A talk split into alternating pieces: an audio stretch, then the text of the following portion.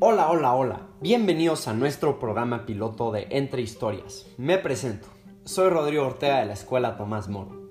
Hoy es 2 de junio y este es mi examen semestral de historia con Emma Nakatani para cuarto de prepa. Primero que nada, un saludo a todos los radioescuchas que se unen a estas horas de la mañana. El tema de hoy, la historia como un proceso, de la revolución industrial al final de la Guerra Fría. Como siempre es un placer estar aquí con ustedes. Y sin más preámbulos, comencemos. El otro día entré en una discusión con mi papá sobre el socialismo. Y al final perdí la discusión. Pero también aprendí algo bastante interesante. Mi papá me contó que el socialismo tiene dos dogmas. Por un lado está el socialismo utópico, con personajes como Proudhon y una bola de franceses anarquistas. Pero por el otro lado estaban Karl Marx y Federico Engels, ellos formularon una teoría científica sobre el socialismo. Igual que el Doc en la película de Back to the Future, Karl Marx y Federico Engels sabían que en el futuro el proletariado se rebelaría contra la burguesía y era imposible evitarlo. Mediante muchas publicaciones, según esto, científicas, Marx y Engels fueron detallando el plan maestro para poder llegar a la utopía comunista. También lograron algo muy importante que nunca antes se había mencionado, el poder del obrero si se organiza. Gracias a ellos, los obreros tienen garantizados los derechos más vitales, así como el derecho a organizarse en sindicatos.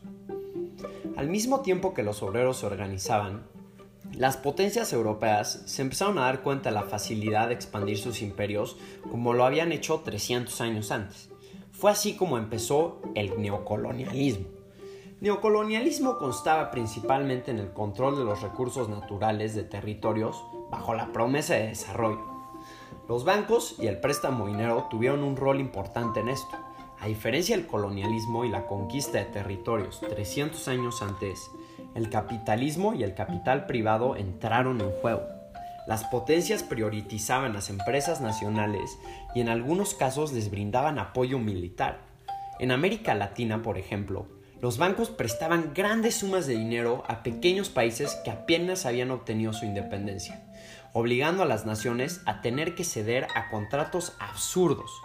Déjate cuento que la United Fruit Company de Luisiana en Estados Unidos le otorgaron 800 hectáreas de tierra fértil en Guatemala. ¿Por qué? Porque no podían pagar los préstamos de los bancos americanos. En las palabras de John Adams, el segundo presidente de Estados Unidos, There are two ways to conquer and enslave a nation. One is by sword and the other one is by debt.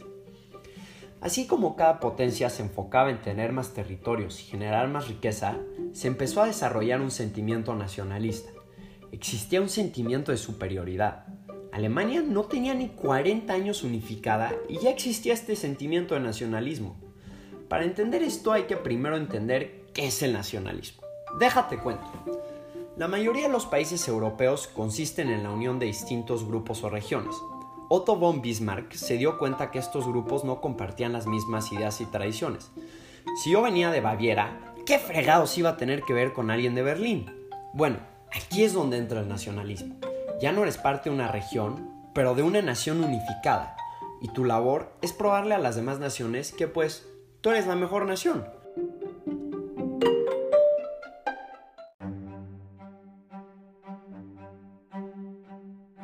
Así se vivían las relaciones en Europa.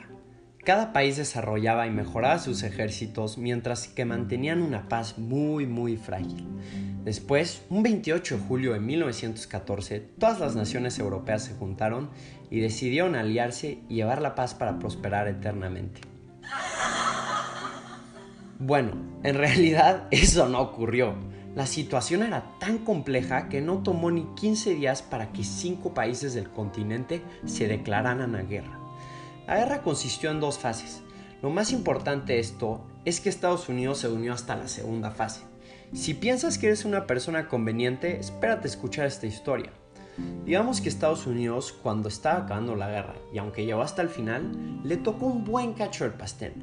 Mediante el préstamo de dinero y gran influencia en los tratados de Londres y Versalles, Estados Unidos salió ganando, mientras que sus aliados como Francia e Inglaterra no.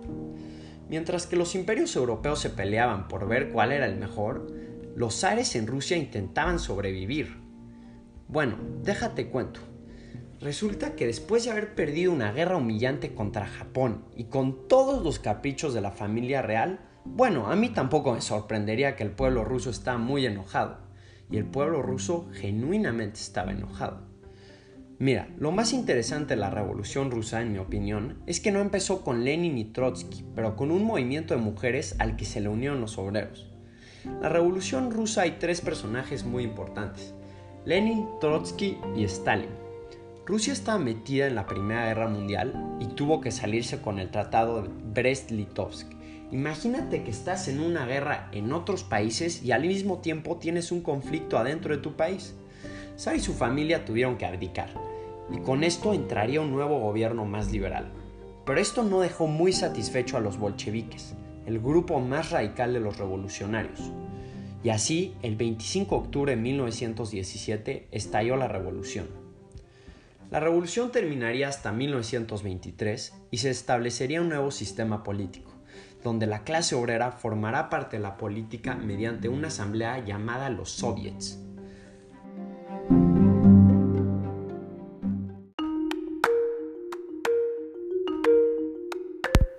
A diferencia de Rusia, a Estados Unidos le fue muy bien después de la guerra. Acabando la Primera Guerra Mundial, hubo un periodo de prosperidad en Estados Unidos,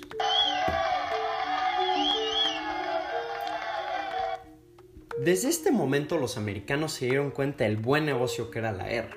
Con la bolsa de valores abierta al público y con la creciente prosperidad del país, en Estados Unidos la gente empezó a meter su dinero a las empresas, que les prometían un retorno y unas sumas impresionantes de dinero.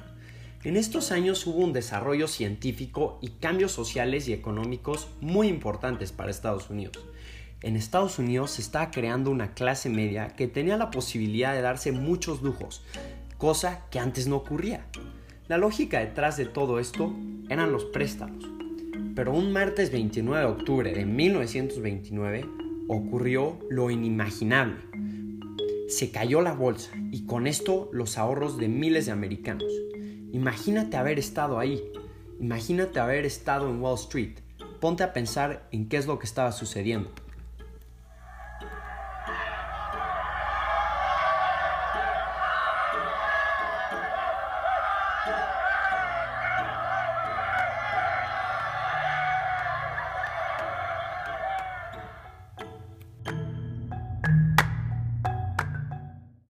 Primero de septiembre de 1939, Alemania, con la ayuda de la URSS, invadió Polonia con el Tratado de Ribbentrop-Molotov.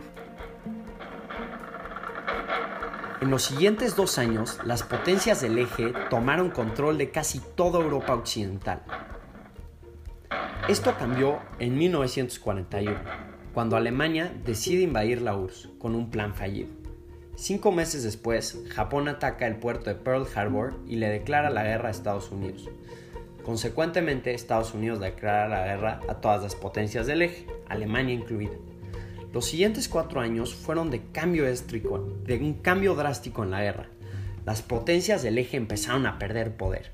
En Europa, la URSS comenzó a tomar poder por el frente oriental, mientras que Gran Bretaña, USA y Estados Unidos por el lado occidental. En el lado en el Pacífico sucedió lo mismo, pero era claro que Japón no se rendiría así de fácil. Aquí fue cuando se decidió tirar las dos bombas nucleares para acabar con la guerra. La realidad es que sí se logró lo que Estados Unidos quería. Japón y su emperador se rindieron. Pero esto desató otro problema. El poder y destrucción que conllevaba la bomba atómica creada por Robert Oppenheimer generó interés en la Unión Soviética y pocos años después, con la ayuda del físico Klaus Fuchs, la URSS desarrolló sus propias armas nucleares.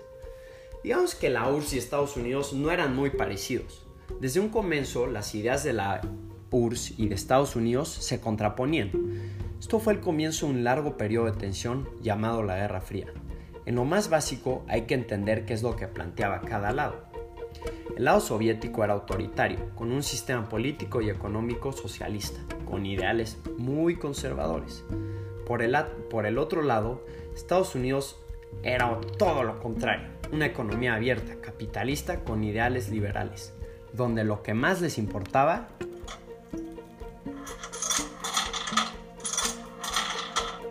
era el dinero. La Guerra Fría fue un periodo de conflicto entre estas dos potencias. Estados Unidos empezó un movimiento que se oponía a la guerra y en específico que se cuestionaba el gobierno. En este movimiento tomó muchísimo poder después de la fallida intervención en Estados Unidos, de Estados Unidos en Vietnam. El argumento de Estados Unidos era algo llamado el ripple effect o efecto dominó. Si vives en Latinoamérica, seguramente has escuchado de esto. En lo más básico, el argumento del Departamento de Estado para estas intervenciones era que si un país caía en manos del socialismo, los países vecinos harían lo mismo, no importaba si había sido por un proceso democrático o lo que fuera. Si era socialista, Estados Unidos te iba a caer. La URSS, por el otro lado, no tenía la intención de invadir ninguna nación, pero sí estaba preocupada por promover las doctrinas comunistas a lo largo del mundo. Estados Unidos, con la llegada de Ronald Reagan y el neoliberalismo de Milton Friedman, la economía se disparó y la crisis que había tenido una década antes se veía cada vez más lejos. La URSS acaba de perder una guerra en Afganistán y cada vez estaba más debilitada. Con un Estado débil y sumergida en una crisis política y económica, la URSS necesitaba un cambio. Aquí fue cuando entró Mikhail Gorbachev, con el glasnost y la perestroika, abriendo sus puertas a Occidente. Este fue el final de la Guerra Fría. No tomó mucho tiempo para la caída de la URSS y el bloque oriental. Este fue el comienzo de la globalización y la era de la información, con la llegada del Internet y un mundo más abierto, la democracia tomó mucha más importancia. La década de 1990 fue de cambios radicales. Pensar que tan solo hace cuatro décadas el mundo estaba dividido entre Occidente y, el bloque comunista es algo que me cuesta muchísimo trabajo entender. Hace 76 años la Segunda Guerra Mundial estaba por terminar y hace 140 años Alemania apenas estaba unificando. Todas estas son fechas aleatorias, las que te acabo de decir. Lo interesante es entender la relación que tienen unas con otras. Si yo te digo que el neocolonialismo y las guerrillas socialistas tienen que ver, te sorprenderías, ¿no? Por la realidad es que encontrar una relación entre estos dos eventos no es tan difícil. La historia es la acción y reacción de los eventos que nos marcan. Tu familia forma parte de esta historia. Si te interesa contarnos algún evento histórico que tu familia haya vivido, no dudes en contactar a la cabina.